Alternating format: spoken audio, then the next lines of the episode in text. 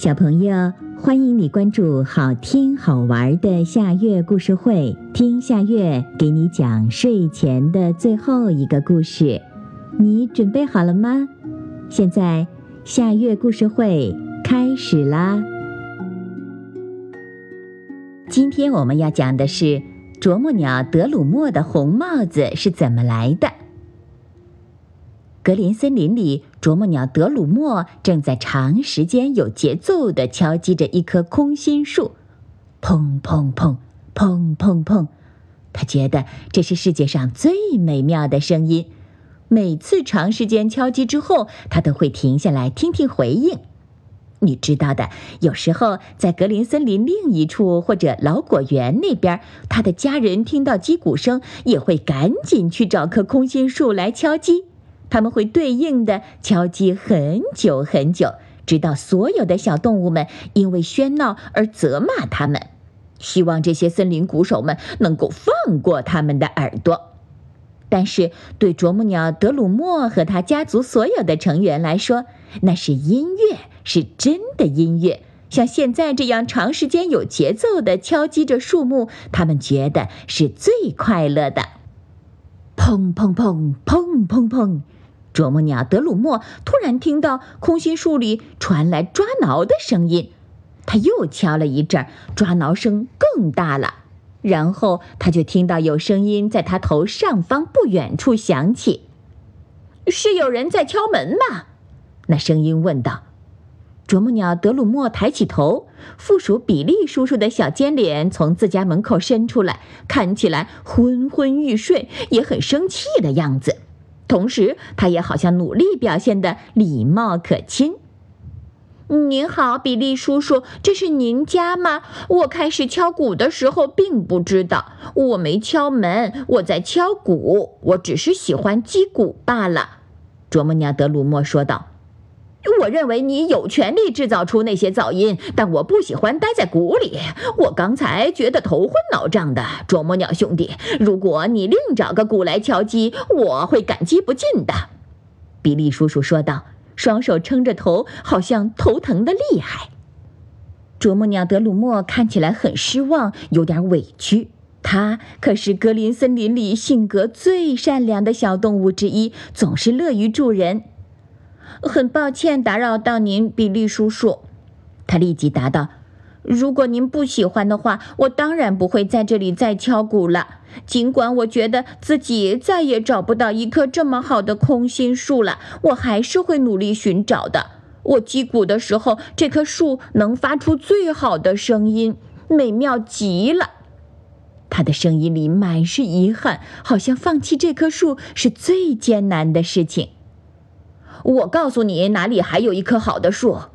比利叔叔答道：“看到下面山谷里的栗子树树顶了吗？你去那儿试试，我保证你会喜欢的。”啄木鸟德鲁莫礼貌地谢过了比利叔叔，他点了点自己的戴红帽的头，展开翅膀朝大栗子树的方向飞去。比利叔叔看着他笑了。这时，兔子彼得正好走过来。比利叔叔慢悠悠地收起笑容，对他眨了眨眼睛。“有什么好笑的？”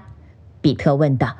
“我刚让啄木鸟兄弟去大栗子树上击鼓了。”比利叔叔答道，又眨了眨眼睛。“哎呀，那是浣熊博比的房子！”彼得叫道。然后他就领会了这个玩笑，不禁也笑了。几分钟以后，他们听到了啄木鸟德鲁莫的击鼓声。然后又击了两次，第三次就中断了。栗子树那边立刻乱成一团。他们能听到啄木鸟德鲁莫的声音，听起来很生气。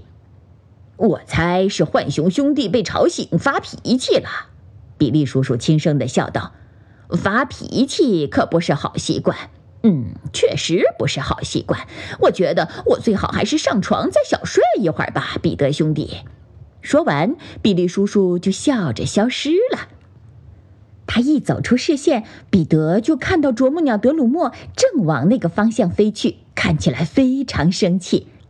他只对彼得点了点头，就径直飞到比利叔叔的树上，随后开始击鼓。他是怎么击鼓的呀？戴红帽的头颅飞快地来回动，彼得以前从未见过这样。砰砰砰砰砰砰砰砰，啄木鸟德鲁莫几乎都不用停下来呼吸。对彼得来说，这声音太吵了。他提起脚后跟就直奔微笑池塘，一路上他都在笑。希望比利叔叔能睡个好觉。他笑了。啄木鸟德鲁莫这次当然也报复了比利叔叔，我觉得他罪有应得。他到微笑池塘的时候还一直在笑。青蛙老爷爷看着他，自己也笑了。你知道的，笑是会传染的。彼得捧腹大笑。笑什么呢？青蛙老爷爷用他那深沉的声音问道。彼得喘了口气。他告诉青蛙老爷爷，附属比利叔叔被捉弄的事情。听，彼得说完这个故事，就让青蛙老爷爷听。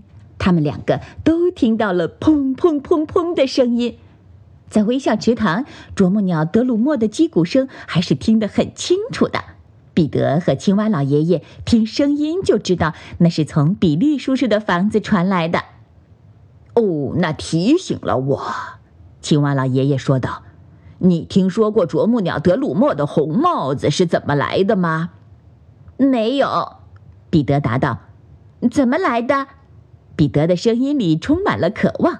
“好吧。”青蛙老爷爷说，调整了姿势。彼得知道这是要讲故事的架势。啄木鸟德鲁莫的红帽子是从家族里传递下来的，当然这是有原因的。当然。彼得说的好像他很懂一样。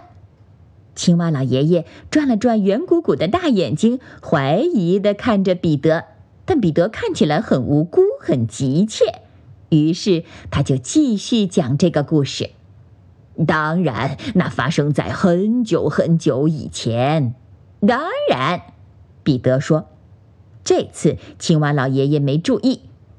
啄木鸟德鲁莫千百年前的祖先只是一只普通的黑白鸟，身上一点儿明亮的颜色都没有。它的声音也不比现在的啄木鸟德鲁莫甜美。他的邻居们都觉得他是个无足轻重的家伙，也和他接触不多，所以啄木鸟先生独自一人生活。事实上，由于他孤独一人，他常常猛击自己发现的空心树，弄出噪音来让自己不再孤独。他就是这样学会击鼓的。你知道的，他的声音一点儿也不适合唱歌，于是他养成了击鼓的习惯，以此来振奋自己的精神。啄木鸟先生的内心深处一直都羡慕那些拥有美丽外套的鸟，他常常希望自己身上能有些明亮的颜色，哪怕只有一个漂亮的领结也好。可是他对此从未说过只言片语，除了大自然母亲，也没人猜到，而啄木鸟先生也不知道大自然母亲是怎么知道的。每当他极其渴望的时候，他都会努力地去捉格林森林里那些寄生在树木里的虫子。这些虫子别的鸟捉不到，因为它们没有啄木鸟先生那样结实的喙和长舌头。啄木鸟先生就是通过这种方式来忘记自己的渴望的。大自然母亲正在到处忙的时候，格林森林里出现了大量寄生在树木里的虫子，它们侵害树木。很快，许多树出现了病态，死掉了。其他小动物们似乎都没注意到，或者说他们注意到了，但觉得和自己无关。那是大自然母亲应该留意的事儿。他们耸耸肩，继续玩耍，享受时光。但啄木鸟先生很担心，他非常喜欢格林森林，他害怕如果再不采取措施，格林森林就会不复存在。他对不少邻居说过这事儿，但他们都嘲笑他。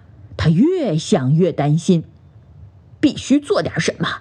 他自言自语道：“是的，必须做点什么。如果大自然母亲无法迅速前来处理的话，那就完了。”他决定自己要竭尽全力。从早到晚，他不停地从树木中捉虫子。他会从树下方开始，一直向上，仔细全面检查，直到确信一只虫子都不剩，而后才飞到另一棵树上。他不停地用自己的喙重击树木，直到脖子酸疼。他甚至连击鼓的时间都没有了。他的邻居们起先都嘲笑他，可他还是继续干活，每时每刻都在干活。最后，大自然母亲突然出现了。她巡视了一遍格林森林，敏锐的眼睛看到了啄木鸟先生做的一切。他一句话都没说，但他召集格林森林里所有的小动物来到他面前。当大家都聚集过来的时候，他派人去叫啄木鸟先生。他让他坐在一棵高高的栗子树的枯枝上，这样大家就都能看到他。然后，大自然母亲告诉大家，啄木鸟先生所做的一切，他是如何拯救格林森林的。其他的小动物欠他太多了。现在大家要记住，他总结道：“我任命啄木鸟先生为树木警察，而这是要给他和他的子孙世世代代佩戴的奖赏。”说完，他就让啄木鸟先生来到他面前，在他头上戴上了一顶美丽的红帽子，因为他知道，在啄木鸟先生内心深处非常期待他能穿戴的明亮一些。啄木鸟先生诚挚地谢过大自然母亲，而后悄悄离开，独自一人去享受幸福的感觉。那一天余下的时光里，听到他在格林森林里的击鼓声，大家都笑了，因为大家都知道他不适合唱歌，击鼓是他表达欢乐的方式。所以，青蛙老爷爷总结道：“你认识的啄木鸟德鲁莫的红帽子就是那样来的。”嗯，精彩极了！兔子彼得叫道。当听到格林森林里传来悠长而有节奏的“砰砰砰砰”的声音时，彼得和青蛙老爷爷都笑了。好啦，今天的故事就到这里了。可是我还想听。你可以关注“好听好玩的下月故事会”微信公众号，听故事、讲故事。小朋友，晚安。